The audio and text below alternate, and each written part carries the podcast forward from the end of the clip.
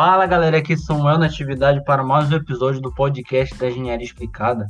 E neste episódio de hoje vamos falar sobre Lean, a manufatura enxuta, um assunto que particularmente eu gosto bastante, tá? E durante esse bate-papo vamos conversar sobre trajetória profissional em Lean e os desafios de ser um produtor de conteúdo. E para este episódio temos a presença do meu amigo de podcast, Rafael Sarubo, e mais um dos fundadores da Engenharia Explicada, o Heitor Sasaki. Valeu, Samuel. É isso aí. Realmente hoje teremos a presença especial do nosso parceiro de Engenharia Explicada, o Heitor Sasaki, que nos auxiliará como mediador nesse bate-papo sobre um tema que, para mim, que deveria ser discutido com os engenheiros de todas as áreas. Com certeza, a aplicação desses conceitos são replicáveis praticamente em tudo. O nosso convidado de hoje é o Bruno. Ele é engenheiro de produção com diversas especializações em Lean Manufacturing. Também é fundador do Lean Start, a fábrica de valor. Podemos dizer que o Bruno é um verdadeiro apaixonado por esse tópico e por isso o trouxemos aqui. Heitor, quer falar mais um pouquinho e dar um alô para os nossos ouvintes? Valeu, Rafael, valeu pela introdução. É, realmente hoje temos um convidado aqui muito interessante. Eu fico muito feliz que ele tenha aceitado esse convite. Como o Samuel já falou e você também, Bruno é o fundador do Lean Start e foi através do conteúdo que ele produz que eu conheci.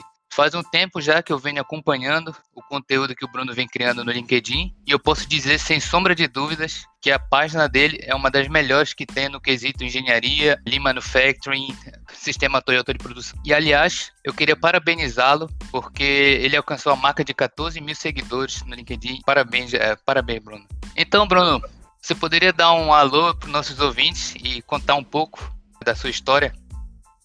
Bom, galera, obrigado aí pelo convite, obrigado Heitor, obrigado Rafael, obrigado Samuel. Prazer estar aqui com vocês para falar de um assunto que eu sou que eu sou bastante suspeito. Fico muito feliz que seja num dia aí comemorativo, a marca de 14 mil seguidores. Parece que é pouco, né? Quando a gente pensa em outros, em outros, outras pessoas, outros, outras, outras mídias sociais, o pessoal tem milhões, tem centenas de milhares de seguidores.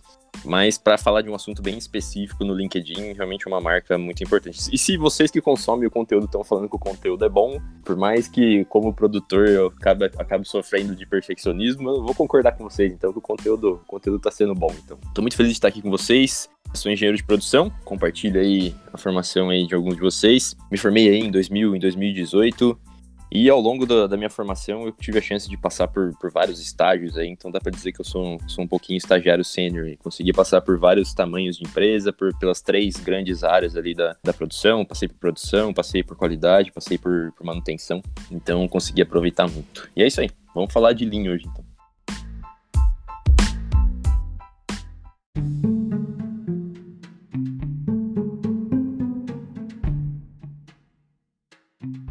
É, Bruno, muito legal essa sua trajetória, tá? E teve a participação em diversas áreas. E sem sombra de dúvidas, você teve uma experiência muito legal. Inclusive, você compartilhou um pouco da graduação minha e do Heitor, né? Engenharia de produção. Eu queria que você comentasse um pouco sobre o que, que a engenharia de produção se desenvolve e qual a sua opinião sobre o curso.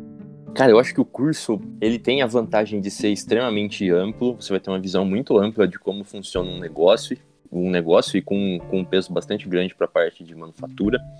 Mas acho que ao mesmo tempo é, isso acaba sendo um pecado no curso, né? Porque você fica ali, você te, recebe muitas direções para onde partir, e aí fica, acaba ficando difícil de definir engenharia de produção.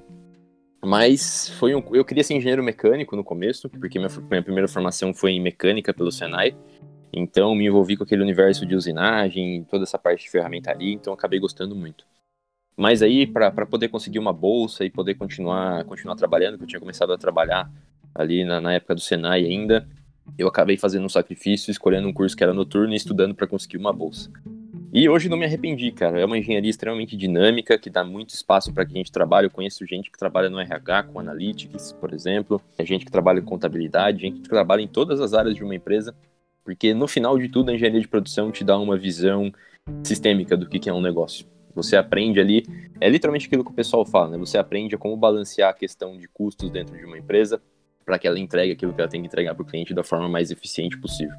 Então, acho que é, é o melhor dois, dos dois mundos, né? Você tem o mundo da gestão e tem o mundo da parte técnica ali. Então, acho que é um curso excelente Tem cálculo pra caramba também, talvez não tenha tanto quanto outras engenharias, mas também tem a parte difícil que o pessoal tem medo, então não escolham se vocês não gostam, não adianta escolher nenhuma engenharia se vocês não gostarem de quebrar a cabeça um pouco com, com matemática, mas eu acho que é um curso bastante coringa, é um curso bastante coringa. Depois você pode se especializar em alguma outra área, é meio, é literalmente ali um, um curso coringa para você que quer ter uma visão técnica e ao mesmo tempo uma visão de gestão se a gente pudesse resumir, seria o, um curso amplo, né? Que no caso é uma vantagem e também uma desvantagem, né? Mas é dependendo da sua ótica, né? Você consegue tirar vantagem disso e trabalhar em qualquer área. E além disso, é uma parte que é bem determinante do engenheiro de produção, é também a sua visão de negócio, né? Ter a habilidade de conseguir mais informações e entender melhor a visão do negócio é também um diferencial da engenharia de produção. Obrigado, tá? É, geralmente você tem aquela visão, né? Quando o engenheiro ele é muito uma função muito específica, ele tem uma visão muito técnica, bastante limitada em relação ao papel dele no todo do negócio. E aí quando você faz engenharia de produção é exatamente o inverso. Né? Você tem uma visão muito muito ampla do que significa o todo do negócio. E aí a partir do todo você vai especificando ali. Você se especializa, ah, você é diretor de engenharia, você é gerente é, de projetos, você gerente de produção, você gerente disso, gerente daquilo, aí você vai afunilando a partir daquele todo que você tem, que você aprende no curso. E agora falando um pouco sobre o Lean, né?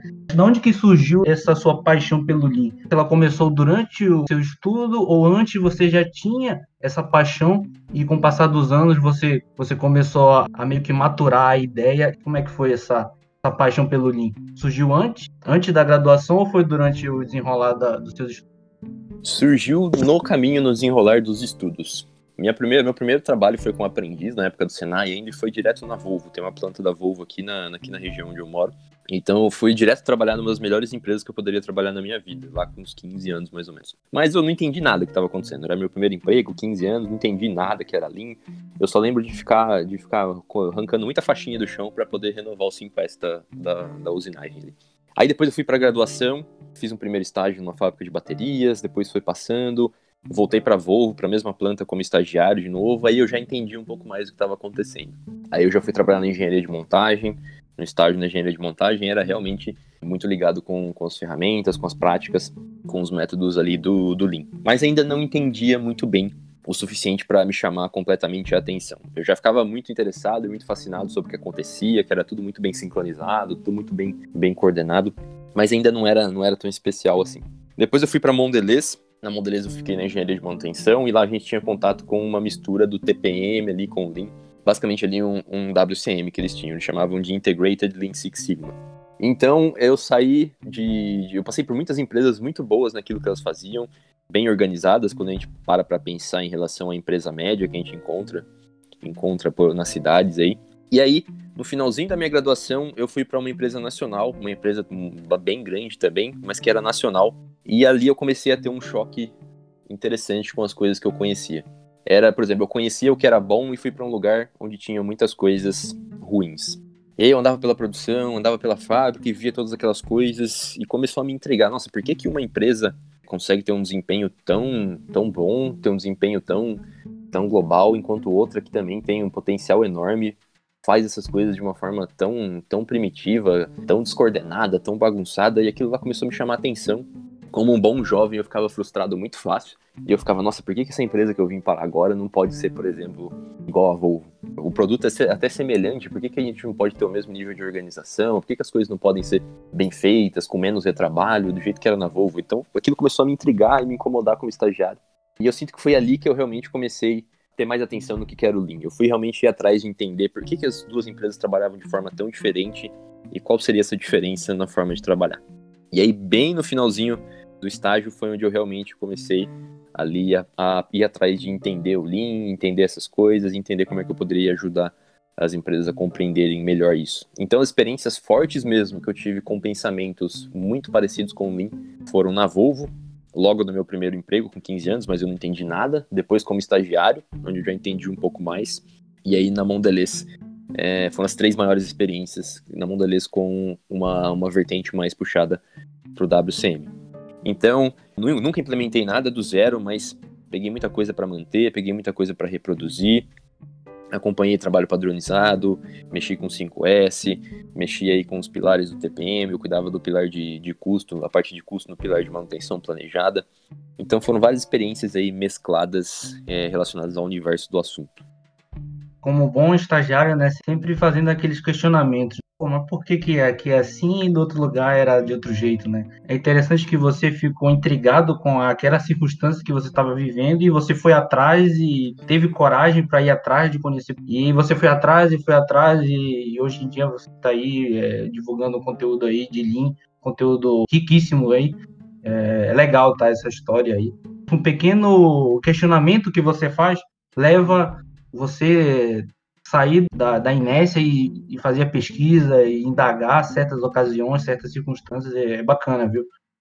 É literalmente aquilo, né? Que o que move o mundo são as perguntas, não são nem tanto as respostas. Né? Você ficar intrigado com alguma coisa e aí você, na hora de tentar responder aquela pergunta, você acaba descobrindo uma, uma, um tipo de obsessão, assim. Foi a primeira vez que eu abri uma primeira uma página num livro sobre Lean, eu olhei e tive senti que putz, é disso aqui que eu quero viver o resto da minha vida. Assim que eu abri a primeira página do primeiro livro que eu comprei. Então foi é uma história esquisita. De volta e meia eu fico pensando nela e tentando encontrar quais foram esses pontos que realmente foram os pontos responsáveis aí por, por gerar tudo que gerou até hoje.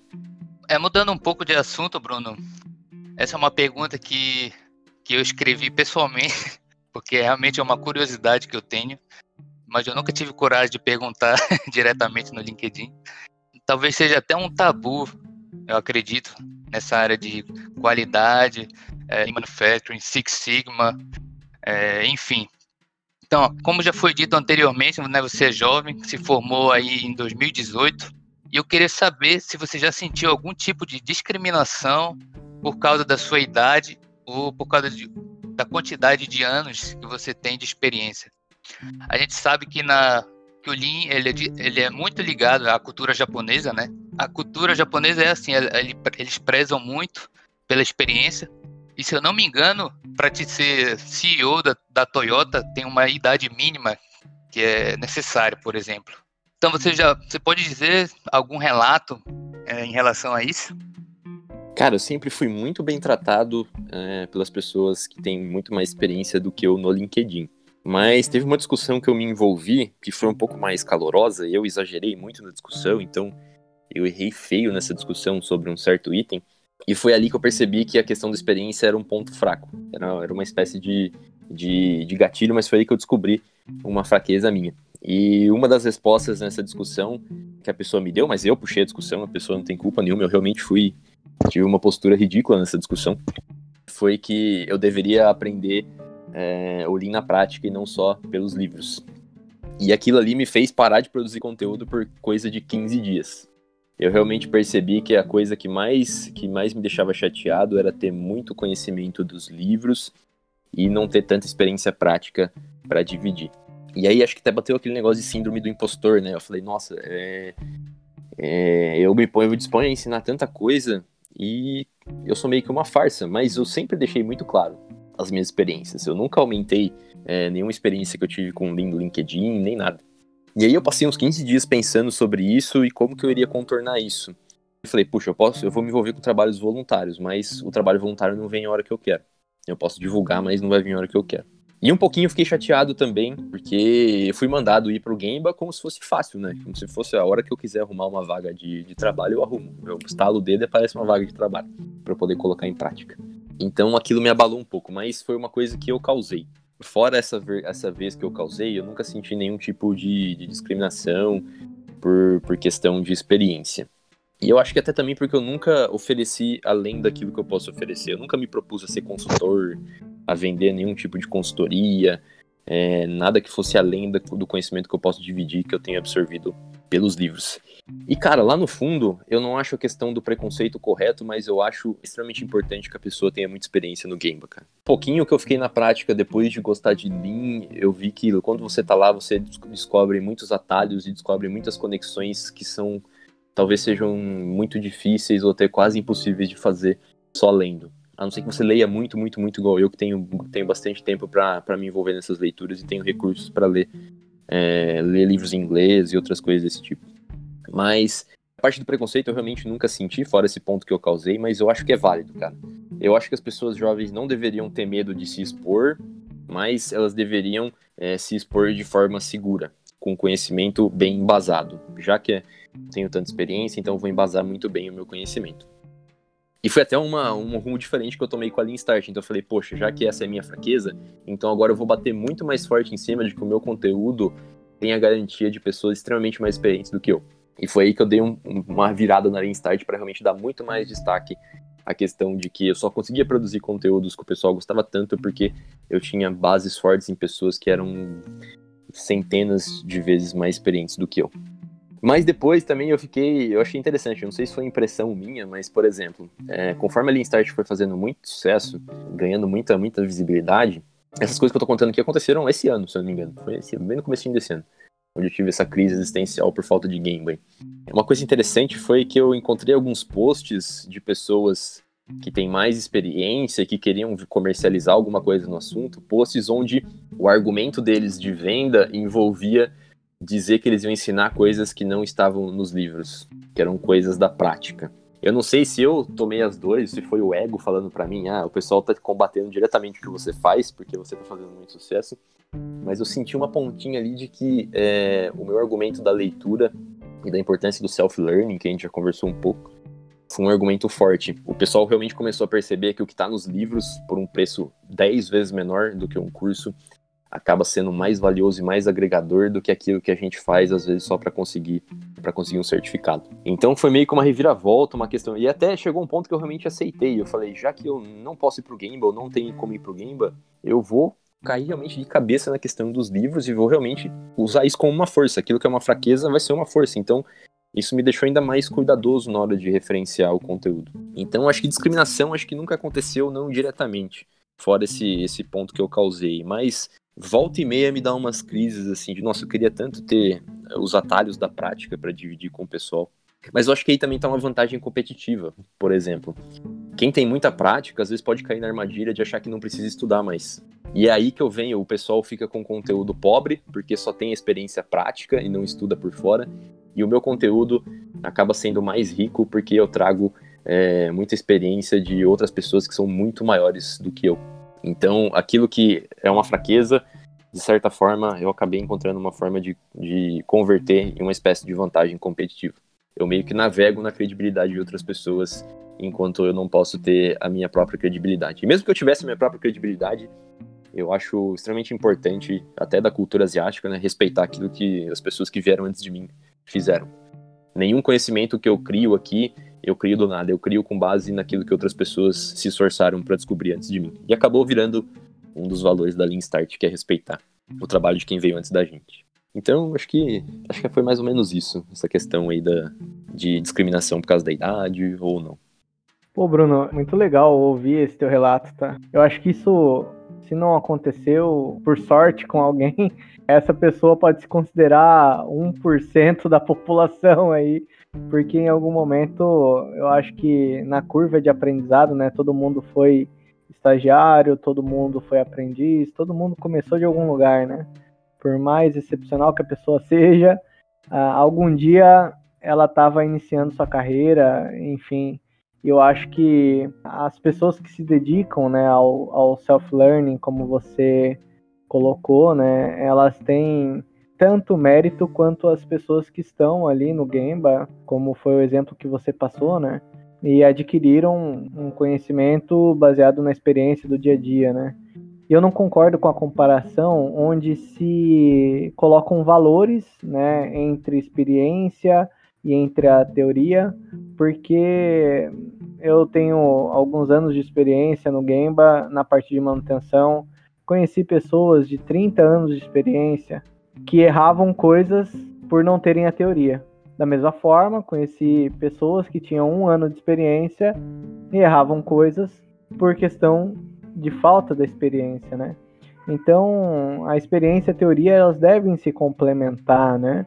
É muito legal e maduro da sua parte. Legal a forma como você admitiu um erro e construiu um valor em cima disso, melhorou a tua estratégia em cima disso serve como lição, né, para nós e para todos os ouvintes, né, porque dentro da nossa carreira, né, dentro da nossa é, atuação no mercado de trabalho, em algum momento a gente vai se encontrar numa dessas encruzilhadas, né? Que alguém vai nos colocar em xeque. Seja por falta de experiência, seja por falta de teoria. Eu acho que ninguém sabe tudo, né? Bem como você coloca no teu, no teu exemplo, né? Você se colocou como na posição de uma pessoa que estava num, numa linha de aprendizado e admitiu um erro, né, em relação à forma como, como entrou numa discussão, né, e acabou ouvindo que a experiência, né, vale mais do que os livros. Eu discordo dessa colocação, mas também discordo da postura, né? Eu acho que a postura que nós deveríamos ter sempre é de ouvir o outro, de trocar experiências, né? Independente se a gente tem 30 anos de experiência ou se a gente tem 30 anos de leitura de livros e está baseado nas pessoas que fizeram maior sucesso nas metodologias que elas aplicaram muito bacana, Bruno, como você coloca isso. E é legal porque às vezes o estagiário, o aprendiz, enfim, quem está entrando no, no, mercado de trabalho, ele se sente um pouco perdido pela falta de experiência, que não tem outra forma a não ser pelo tempo e pela prática e pelo exercício de repetir aquela atividade por várias vezes, né? Mas não explora uh, esse lado do self-learning, né? Num dos podcasts que nós fizemos, uma pessoa que trabalhou 30 anos na Petrobras, ela falou, pô, quem considera o diploma como fim da sua carreira acadêmica, do seu estudo, né? Ele interpreta que o canudo ele finaliza a etapa de estudos da, da pessoa. Aquela pessoa tá fadada a fazer a mesma coisa pro resto da vida, né? Porque quem não se não se propõe a aprender, a se desenvolver e a conciliar a experiência que ela tá ganhando no dia a dia com uma somatória de continuar aprendendo ao longo da, da carreira, né? Ela não vai se desenvolver. Então, bem legal, Bruno, da forma como você coloca esse ponto, que é uma outra visão que até pode ajudar os, aos ouvintes, né? Que sejam com dificuldades de encontrar oportunidades no mercado de trabalho, mas que eles podem sim se desenvolver, né? E podem sim agregar muito valor através de cases de grandes mestres que estão aí disponíveis para que a gente leia através dos livros, através de artigos. Enfim, o conteúdo está cada vez mais, mais próximo da gente, né? Aí, Bruno, só para pegar um gancho dessa tua última resposta, eu queria ouvir um pouquinho mais sobre você, da tua opinião do lifelong learner ou do, da questão do self-learner, né? De você aprender sozinho e aprender ao longo da sua vida, né? É, a gente sabe que tem muito conteúdo gratuito de fácil acesso. É, você conseguiria nos dar mais detalhes de como um ouvinte poderia se, se desenvolver através desses, desses conteúdos? Você pode fazer algumas recomendações? Olha, eu acabei descobrindo Hoje em dia, a gente, é aquilo que você falou mesmo, a gente tem muito acesso a, a conteúdos muito bons, gratuitos. Por exemplo, você vai lá na Coursera ou no, no EDX, lá no, no EDX, é, você não precisa necessariamente pagar pelo certificado do curso, você pode acompanhar as aulas. É que a gente vive numa cultura muito apegada ao certificado, e é lógico, as empresas vão cobrar o certificado. Então, é, o sistema estimula que você tenha um determinado comportamento. Mas tem oportunidades a rodo. Eu acho que o maior obstáculo para as pessoas aprenderem, talvez, o conteúdo realmente, o conteúdo ali que está ali no topo ali de, de melhores conteúdos, eu acho que é o inglês. Se eu não tivesse conhecimento em inglês, que eu aprendi aí, by the way, self-learning, aprendi jogando videogame, comecei lá com 11 anos traduzindo o que, que tinha que fazer na, na fase do trem do, do 007 contra GoldenEye do Nintendo 64. Nunca mais parei de, de andar com o dicionário debaixo do braço, até que eu, até que eu aprendi é, a me virar no inglês. Eu acho que foi a maior barreira para que. Foi a maior barreira é, seria se eu não tivesse conhecimento em inglês. Mas aí tem outras formas de compensar, né? Tem formas mais difíceis. Você pode pegar lá um, um conteúdo em inglês e passar no Google Tradutor. Depende muito da, se a pessoa gosta daquilo que ela está estudando também. Mas, cara, eu acho que o meu maior diferencial competitivo é o tempo que eu tenho e as condições que eu tenho para fazer uso do self-learning e de ser um lifelong learner. Eu acho que é o único caminho para conseguir continuar sendo competitivo é o lifelong learning. E o self-learning, o self-learning para você ter realmente diferenciais. Se eu dependesse só dos cursos que eu poderia fazer de Lean por aí, eu tava perdido. Eu ia saber 10% das coisas que eu consigo dividir hoje. Então, por exemplo, por mais que eu ofereça curso para as pessoas, eu sempre dou as recomendações de leitura, sempre cito as recomendações de leitura, sempre incentivo que elas leiam, que elas vão, vão muito além dos cursos. Parece que é meio paradoxal, né? Eu já conversei com o Heitor disso. Ao mesmo tempo que, que tecnicamente eu acabo vivendo dos cursos, eu falo para as pessoas irem além daquilo. E eu acho que é uma, realmente uma relação de honestidade. Eu quero que elas, elas mirem terem um conhecimento muito maior do que o conhecimento que eu tenho. Então eu quero entregar para elas todas as armas que eu consigo entregar para que elas realmente me ultrapassem e espalhem todas, todas essas coisas além. Então, acho que uma das minhas vantagens competitivas é ser um lifelong learner e o self-learning. Uma vantagem também é o conhecimento em inglês. Os melhores, sem dúvida alguma, os melhores conteúdos que eu já li sobre Lean foram todos conteúdos em inglês. Os melhores livros que eu tenho sobre o assunto só tem em inglês, infelizmente. É, então, é ainda é mais um motivo para a pessoa ser um autodidata, né? Para se envolver, não, pega, baixa um aplicativo para aprender o idioma, se esforça para aprender o idioma, porque isso acaba te ajudando a dar novos passos nesse caminho. Então, acho que esses dois sites têm, tem alguns cursos na Coursera e no EDX que, que tem legendas em português, mas eu acho que deve ser a minoria dos cursos. Mas uh, acho que o grande segredo é você balancear. Se você tem que procurar um, procurar um trabalho, balanceie a quantidade de coisas que você faz que tem certificado e a quantidade de coisas que você faz que não vai dar certificado. Agora, se você pode partir mais pro lado que não precisa tanto certificado, manda bala aí em ler muito, em comprar os melhores livros. Infelizmente, os melhores livros costumam ser os mais caros.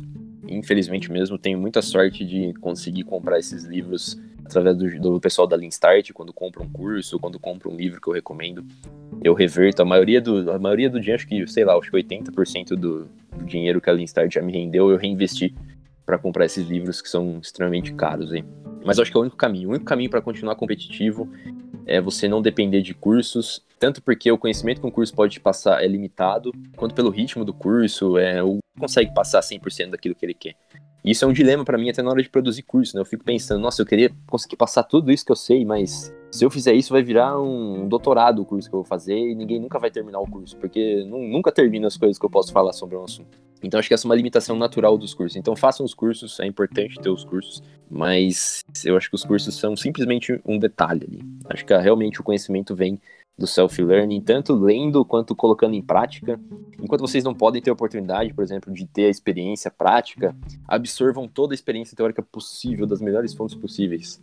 É, façam simulados, inventa lá exercícios para resolver, porque ficar parado esperando chegar um estágio ou chegar, chegar um trabalho, colocar em prática, é, não vai acrescentar nada. O tempo que você vai ficar parado esperando a oportunidade perfeita não vai, não vai, não vai agregar nada. Eu acho que a única preocupação maior tem que ser de todo esse conhecimento teórico que você vai ter, teórico aí no sentido positivo da palavra, não te deixar arrogante. Quando você começa a ganhar muito destaque por ter conhecimento, não sei se todas as pessoas acabam sofrendo com esse problema, mas é, seu ego começa a querer cutucar um pouco. E foi aí, foi aí que eu perdi a mão, por exemplo, naquela discussão que eu dei exemplo na, na outra pergunta. E serviu de reflexão para mim também. Eu falei, nossa, um dos valores principais do Lean é a humildade. Será que por absorver muito conhecimento eu não estou perdendo isso? Então acho que essa também seria uma, uma dica importante para quem quer continuar aprendendo. Você tem que sempre estar com a mente de criança, sempre realmente a mente de criança no sentido de explorar e a mente no sentido de que eu não sei nada.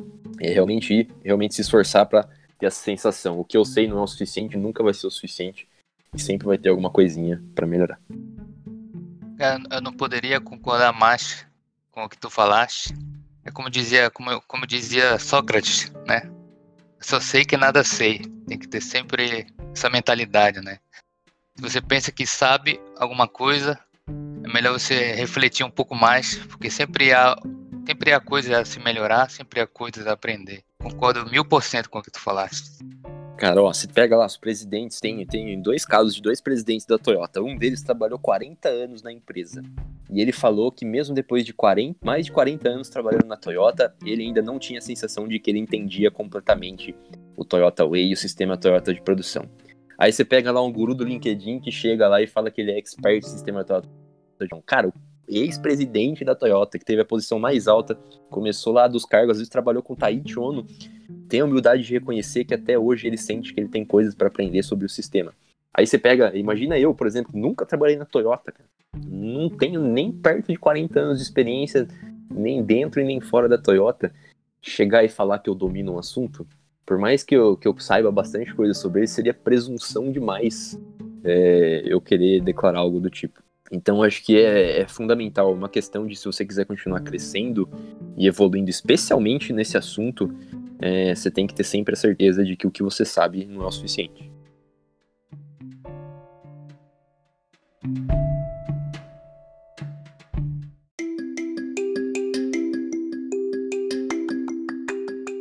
Então, Bruno, você falou um pouco aí da, das possibilidades de engenharia de produção. Você tem, por exemplo, algum cargo que você tem em mente na sua carreira, você quer alcançar daqui a uns anos? Você pode nos contar um pouco mais sobre isso? Quais são os seus planos de, de carreira? Cara, os meus planos estão mais ou menos é, a história que eu ouvi do Elon Musk, que ninguém dava um emprego para ele, então ele resolveu abrir uma empresa. Tô basicamente nessa situação, tô com sorte de poder explorar um pouco mais essa situação. Vou dizer que eu não tenho vontade de voltar para uma empresa que vá me pegar e me lapidar, especialmente na área do Lean, pegar uma empresa japonesa, uma empresa que tenha bastante tradição no assunto. Com certeza eu ficaria tentado e muito, muito, muito provavelmente aceitaria pelo meu desenvolvimento na parte prática. Mas se eu te falar que hoje em dia eu tenho algum cargo em mente, eu não tenho nenhum cargo específico. Quero muito conseguir é, viver de realmente propagar o Lean e de ajudar as, ajudar as pessoas a serem mais eficientes, trabalharem melhor, aproveitar melhor aquilo que elas têm, que não volta mais, que no caso é o tempo né, que elas investem no trabalho. E ajudar as pessoas e, consequentemente, acabar ajudando as empresas. Então, desde, desde que eu entrei de cabeça realmente na Lean Start, eu fiquei meio perdido em relação a essa questão. Cada dia que passa, eu fico menos interessado em ter um cargo em outro lugar e mais interessado no aprendizado que está realmente no Gemba e no lugar onde realmente a prática acontece me traria para que eu pudesse dividir essa experiência que isso me traria com a Lean Start. Então, se eu for voltar realmente a trabalhar de forma formal, vai ser sempre pensando em como que eu vou agregar isso para as pessoas que seguem a Lean Start. Então, é, não tem um cargo específico. Por exemplo, se eu pudesse entrar na Toyota e eu pudesse escolher, eu escolheria entrar como montador. Por mais que eu saiba que a Toyota, provavelmente, se eu entrasse de engenheiro, eles iam me colocar na fábrica por um tempo, que é uma boa prática da empresa. Se eu pudesse escolher, eu acho que hoje eu entraria, escolheria entrar como montador, para realmente pegar desde o comecinho e conhecer o sistema desde ali de, de toda a essência. Mas pensando em cargo, assim, fica muito aberto é realmente sempre pensando, isso vai me trazer uma experiência interessante para compartilhar com as pessoas na Lean Start, sim ou não. Vai ser uma experiência onde eu vou poder aplicar aquilo que eu gosto para poder aprender, dar mais dicas sobre atalhos, atalhos que eu realmente tenha vivido. Então, é uma questão que fica bem, bem aberta nesse caso. Ô Bruno, que é legal, é legal demais esse relato, porque você menciona o aprendizado e o Gemba, né? Acho que para os ouvintes que não sabem o que é Gemba, o Gemba significa, é, no caso, quando está tendo um problema, ir no lugar e, e checar o problema, ver exatamente o que está acontecendo lá, é visitar o chão de fábrica, né? Então, Bruno, agora eu queria mudar um pouco de assunto e falar mais sobre, sobre a Lean Start, né? A fábrica do valor. Eu queria saber quando foi e como que surgiu a ideia de começar a criar conteúdo para o Lean Start. Talvez as pessoas não saibam, mas é um, tá um trabalho desgraçado de ficar pensando em tópicos para escrever e depois criar arte, divulgar. Isso é um trabalho que, enfim, é, não, não, consigo nem explicar para as pessoas. Então você pode me dizer como é que surgiu essa ideia e por quê, né? Como foi o início de tudo? Bom, o início de tudo foi naquele estopim, bem no finalzinho da graduação, que eu fui fazer aquele último estágio e eu fiquei intrigado porque aquela empresa que eu tava era tão diferente da outra. E aí eu comecei a estudar mais o assunto e eu falei, putz, é isso aqui que eu quero pra minha vida. E eu comecei a pensar como que eu posso é, ajudar as pessoas a ter uma compreensão melhor do que, que é o Lean, para que na hora que elas forem colocar em prática, elas não cometam aí os mesmos erros que eu vejo essa empresa cometendo. Então simplesmente foi o intuito de como que eu posso facilitar o assunto. E olha que ousadia, né? Eu sabia muito pouco sobre o assunto e já estava interessado em facilitar o assunto. Então eu falei, putz, eu vou usar o LinkedIn. É, antes de começar esse estágio, eu tinha, eu tinha escrito um pouco no LinkedIn, já estava escrevendo um pouco pro LinkedIn depois que eu saí do, da Mondelez. É, mas depois que eu arrumei estágio, como sempre, deixei o LinkedIn de lado, é o que a maioria das pessoas fazem. E os posts tinham um alcance interessante, mas não tinha página nem nada, eu só escrevia do meu perfil. E eu falei, putz, LinkedIn tá lá de graça, vou montar uma página. Pedi dinheiro emprestado pra um amigo meu para comprar um tema do WordPress, para montar. A ideia era montar como se fosse uma rede social fora do LinkedIn, onde as pessoas pudessem aprender e discutir o assunto e tivesse um ranking nessa rede social. Para, por exemplo, um recrutador ir lá e contratar as pessoas que têm melhor desempenho no ranking, nessa rede social e ter exercícios para as pessoas praticar, alguma coisa desse tipo, para que elas se desenvolvessem no LinkedIn. E depois a gente vai vendo o que, que é viável, o que, que não é viável no momento, e a gente vai abortando algumas coisas, então a Lean Start já foi muitas coisas. Mas começou basicamente nisso. E questão de conteúdo, cara, eu falei para vocês é, em off quando a gente tava conversando, né, que eu tinha uma vantagem competitiva. A vantagem competitiva é que eu tô sempre 100% do tempo dedicado a Lean Start. Eu posso pegar, por exemplo, tirar uma manhã para ler com calma um livro. Eu criei aquela padronização que vocês estão vendo na Lean Start agora, por exemplo. Então, tem um dia da semana que eu falo de alguma frase de sabedoria do Lean. Depois, um dia da semana, a gente fala de filosofia, outro de método e outro de ferramenta.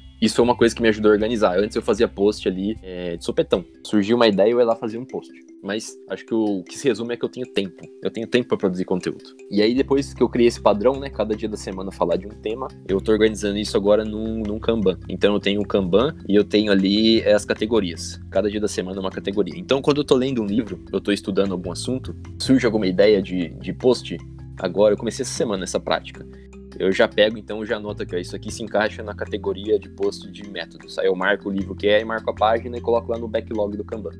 A questão das artes, antes de ser engenheiro, eu queria ser desenhista de mangá. Então eu tenho facilidade com parte visual. Antes de ser engenheiro, eu quis ser muita coisa. Então, no final, todas essas coisas se juntaram e me deram essa vantagem. Eu gostava de escrever os roteiros, então acabei aprendendo a escrever bem, por gostar de escrever os roteiros para desenhar as minhas histórias em quadrinho, por gostar de desenhar e ter nascido com o dom de desenhar, desenhar de uma forma legal. É, eu consigo ter uma percepção visual legal na hora de montar as artes. Então, acho que todas as coisas que eu quis ser até hoje me tornaram a pessoa é, ideal para fazer o que eu faço hoje em dia. Outra vantagem é conseguir investir nos melhores materiais, pelo fato da questão de não ter a barreira do inglês. Então é uma coisa que eu já vi também. Por exemplo, para produzir os melhores carros eu tenho que ter os melhores materiais. Para produzir os melhores conteúdos eu tenho que ter as melhores fontes também. Então é uma coisa que eu tenho aprendido a investir pesado. Realmente, quando eu tenho oportunidade, é, às vezes realmente pagar 250 reais num livro que vem importado de algum lugar. Mas tudo isso para converter em bom conteúdo que vai deixar o pessoal feliz e deixar o pessoal é, animado para trabalhar com o assunto. Então, resumindo toda essa coisa arada que eu contei, a minha maior vantagem competitiva e ela não é tão acionável porque nem todo mundo tem é, o privilégio e a opção de escolher é que eu tenho tempo. Por isso que tempo realmente é o ativo mais valioso de todos. Bruno, tu falaste aí sobre as tuas vantagens né, competitivas, né? Realmente tempo é uma bela vantagem. Só que com certeza tu deve ter passado por algum tipo de dificuldade, ou pelo menos isso já aconteceu é, comigo, né? De às vezes a gente pensa, pô, será que o que eu estou fazendo está dando resultado? Está sendo relevante para as pessoas? Você já passou por algo assim? E se já passou, o que você fez para superar esse sentimento? Cara, eu achei uma coisa que não sai da cabeça o tempo todo. E acho que a maior métrica que a gente tem para isso é a quantidade de interações com os posts que a gente faz. Só que no começo, por questão também de algoritmo e por questão de você não querer ser tão apelativo, né, não querer fazer o que as outras pessoas fazem, é, acho que o começo realmente é uma prova de resistência. Acho que não tem muito para onde correr. No começo o engajamento é às vezes é terrível, é, os posts somem e ninguém curte nada. Mas uma coisa que, que me ajudou é. Nunca estudei formalmente o assunto e eu não sei se eu acho muito legal também o assunto. Também, por não ter estudado profundamente o assunto, eu não posso falar dele. Mas a questão do copy que o pessoal fala, do seu texto ser atraente. É, eu já tenho a vantagem de gostar muito de questionar o que acontece com mim. Então, naturalmente, os meus posts acabam sendo é, chamativos porque sempre está questionando alguma coisa, é, alguma coisa que é pré-estabelecida. Então, isso naturalmente é chamativo. Ajuda bastante bastante no engajamento. O fato de eu ter escolhido trabalhar com reflexões sobre o assunto já me deu uma vantagem enorme. Mas uma coisa que é legal, por exemplo, que eu tenho me policiado bastante nos últimos meses. Sempre o post tem que ser interessante ali nas três primeiras linhas. É uma coisa que você vai aprender lá com qualquer guru lá de, de marketing digital, essas coisas. Mas é, a única, é praticamente a única coisa que eu incorporei desse assunto. É conseguir chamar a atenção das pessoas logo no primeiro momento, a partir daí eu gero engajamento, é, e o engajamento acaba ajudando a gente a superar essa tristeza que é romper essa primeira barreira do quando o engajamento tá baixo onde a gente realmente, por mais que tenha duas, três pessoas que estão tirando muito proveito do nosso trabalho, nunca é o suficiente. Né? A gente acha, nossa, eu não estou agregando nada. Acho que essa é uma das questões. E tem também coisas que são mais. É, outros gatilhos também que podem ajudar a gente a romper, sobreviver nessa né, curva de subida do engajamento. Por exemplo, as pessoas adoram lista, top 5 coisas. Pode ver, você vai no YouTube, os vídeos mais assistidos são os vídeos são top 5 alguma coisa, top 10. As pessoas adoram listas. Não sei explicar porquê, nunca fui atrás de descobrir porquê. É, as pessoas adoram diagramas, coisas que, que mostram ali de uma forma visual as coisas. Então tem algumas, alguns truquezinhos que a gente pode ajudar a gente a superar esse momento de achar que o trabalho não não está sendo relevante. Porque muitas vezes o trabalho realmente é relevante, mas são as técnicas que a gente usa para expor esse trabalho que às vezes é, não estão colaborando para ele ter a relevância que ele poderia ter. E acho que outra coisa que é legal, então, de tempos em tempos, você validar com o pessoal, né? Perguntar por que vocês seguem o que eu faço, por que, que vocês, estão gostando. É, por exemplo, eu estou fazendo com os cursos, estou deixando um pouco mais puxado. Agora eu vou começar a criar os cursos conforme enquete. Jogo lá as opções, por mais que as opções gerem uma tendência, eu tenho uma produção mais puxada. Tô pensando em como fazer isso também com os conteúdos. Tem momentos ali onde você realmente pergunta para quem te acompanha, o que, que te agrada nesse trabalho ou não. Tem um lado nosso que sempre quer muito fazer as coisas do jeito que a gente imagina e do jeito que a gente gosta que elas saiam, né? Mas quem consome é quem acaba puxando o sucesso daquilo que você faz. Então acho que é importante também ouvir muito e ouvir cada vez mais as pessoas que consomem, consomem aquilo que você faz. Pô, Bruno, bem bacana o que você falou e até assim, eu queria puxar um gancho, né, da tua frase, né, que às vezes a gente, apesar de estar tá contribuindo para uma, duas, enfim, independente da quantidade de pessoas, a gente está ajudando alguém, né, a gente sente em algum momento, dependendo dos indicadores, engajamento, enfim, que a gente não está conseguindo alcançar ou agregar, né. É, eu acho que esse é um, é um dos principais fatores que pode impulsionar ou desanimar um criador de conteúdo, né é saber o quanto aquele conteúdo que você está criando está ajudando as outras pessoas, né? Porque do conteúdo que a gente está criando como uma fonte de renda, né? Mas por trás sempre existe, é, independente se a gente monetiza ou não, né? Mas a gente, como principal retorno, sempre quer ajudar as pessoas, né? Quer trazer de alguma forma um impacto, é, seja ele cultural, seja ele por entretenimento, né? Existe muita criação de conteúdo por entretenimento. Eu acho que a gente se identifica bastante com você nessa questão de tentar trazer conteúdo mais educacional, né? E é realmente quando a gente vê que a gente impactou alguém ajudou uma pessoa que seja, aquele feedback positivo, né, nos impulsiona de uma forma que às vezes a pessoa não, não tem noção, né? Mas é, é eu só queria trazer esse ponto porque realmente é, um, é interessante ver como temos muitas afinidades, apesar de nunca termos nos falado, né? Eu acho que a motivação do criador de conteúdo é o impacto que ele causa, né? E além disso, eu queria trazer um outro ponto. A criação de conteúdo, né, nos dá visibilidade, nos coloca de certa forma na vitrine, né? Especialmente quando o conteúdo é de qualidade, como é o caso do Lean Start. Hoje a gente também trabalha no Instagram e muita gente que interage com a engenharia explicada no Instagram são estudantes que fazem conteúdo de estudante é um Instagram voltado para estudos, assim, eu acho que é uma ideia muito legal, é muito bacana que você consegue acompanhar a interação entre os estudantes, eles se ajudam e acaba gerando uma comunidade. A gente acompanha mais a área de engenharia especificamente, né? E a gente consegue ver que isso acaba trazendo não só o retorno da visibilidade, mas também um networking desde cedo, né? E para encerrar essa, esse meu comentário, Bruno, eu queria perguntar para você quais foram os benefícios, né, que você já teve na tua carreira ou na, na tua estratégia de negócio através do Lean Start. Tem algum benefício que você destaca ou alguma coisa que você queria trazer para gente?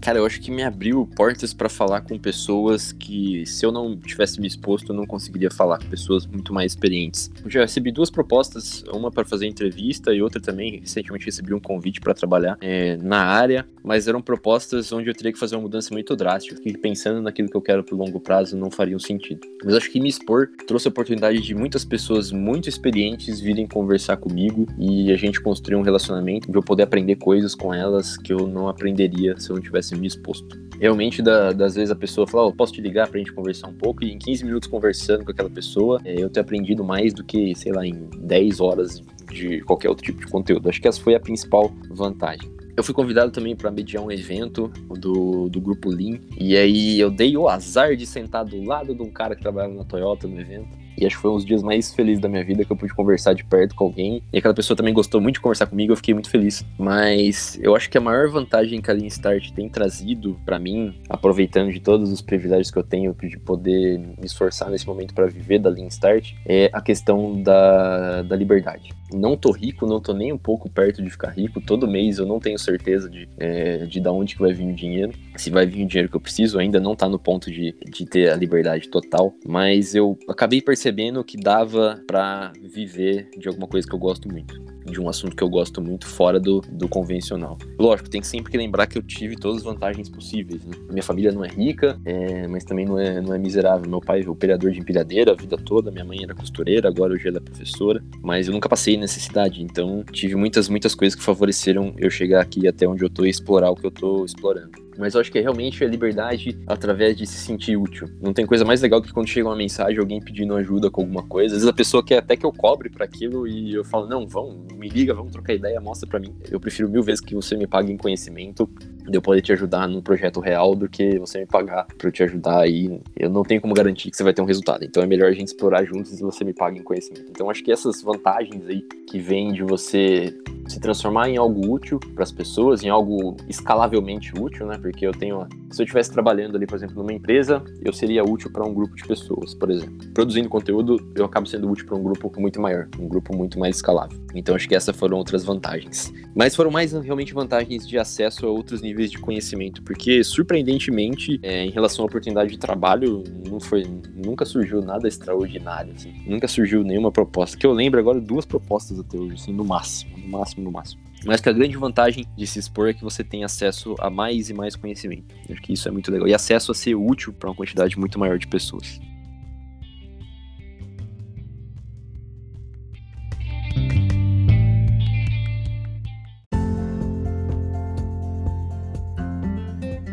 Ô Bruno, muito obrigado por ter aceito esse convite, tá? Para falar um pouco aqui sobre a sua trajetória, sobre o Lean, né? Que hoje em dia é imprescindível nas organizações e fábricas. É, eu queria deixar um muito obrigado aqui em nome da Engenharia Explicada. Todos nós estamos muito gratos. Pode ter certeza que esse conteúdo que você passou para muitas pessoas foi inspirador, como foi para a gente, tá? Como é, é, essa transição de, do início, de você criar o conteúdo, as barreiras que têm que ser ultrapassadas, as formas que você ultrapassou essas barreiras e como você está hoje, né? Além disso, meus parabéns, tá, por ter conseguido essa grande marca, porque com certeza é um conteúdo muito valioso, riquíssimo e que a gente acompanha dia a dia em seus posts, tá? E agora, Bruno, se algum ouvinte quiser entrar em contato com você para saber um pouquinho mais sobre a Lean Start, cursos, as suas recomendações, ou até quiser trocar uma ideia sobre o Lean contigo, você pode deixar os seus contatos aí? Opa, é muito bom saber que vocês acompanham. Fico muito feliz de ser referência para vocês. E eu acho que a grande ideia é que não existe uma meta impossível. Existe coisas que a gente ainda não sabe para poder chegar naquela meta. Então, não desistam né, quando vocês encontrarem barreiras de conteúdo. Sempre tenham em mente a abordagem científica. Se eu ainda não consegui aquele resultado, é porque eu ainda não sei alguma coisa e eu preciso explorar e descobrir e testar alguma coisa diferente. Mas questão dos contatos, galera, realmente é, o meu principal contato é o LinkedIn. É, às vezes o LinkedIn me dá, me passa umas rasteiras, tem umas mensagens que chegam no inbox e somem, vão lá para baixo e às vezes as pessoas ficaram no vácuo e eu acabo descobrindo meses depois. Mas o principal contato é o LinkedIn. O pessoal me chama lá e depois a gente marca por fora, marca para conversar no Skype, alguma coisa do tipo. É, é, o principal contato. Tem agora o site da Leanstart, que é o www.leanstart.com.br. Tem a newsletter e por enquanto é basicamente só o blog mesmo. Tem a periodicidade mensal, né? Todo final de mês, no último dia do mês, tem, tem um artigo mais completo. Queria agradecer o Bruno. Eu já tinha falado com ele no LinkedIn, né, por via mensagem. Eu falei com ele que eu tinha grandes expectativas para esse podcast. E as expectativas foram atendidas. Na verdade, eu ainda teria monte de questões ainda para fazer para ele, mas por questão do horário, né, aqui já é quase uma da manhã para mim. Quem sabe em breve, né, um novo episódio, só que com novos tópicos para serem discutidos, né? Bruno, é, obrigado por compartilhar seus contatos conosco, obrigado por ter aceito mais uma vez os convites, né? Obrigado também ao Heitor, ao nosso parceiro de Engenharia Explicada, por ter topado nos, nos auxiliar a mediar esse podcast. É, e pessoal, antes de encerrar o nosso podcast, eu só gostaria de pedir para quem nos acompanhou até agora para acompanhar o conteúdo da Engenharia Explicada. Nós estamos no LinkedIn, Facebook e Instagram, também no nosso blog do engenhariaexplicada.com. É, agradeço a todos que nos ouviram até aqui e tchau.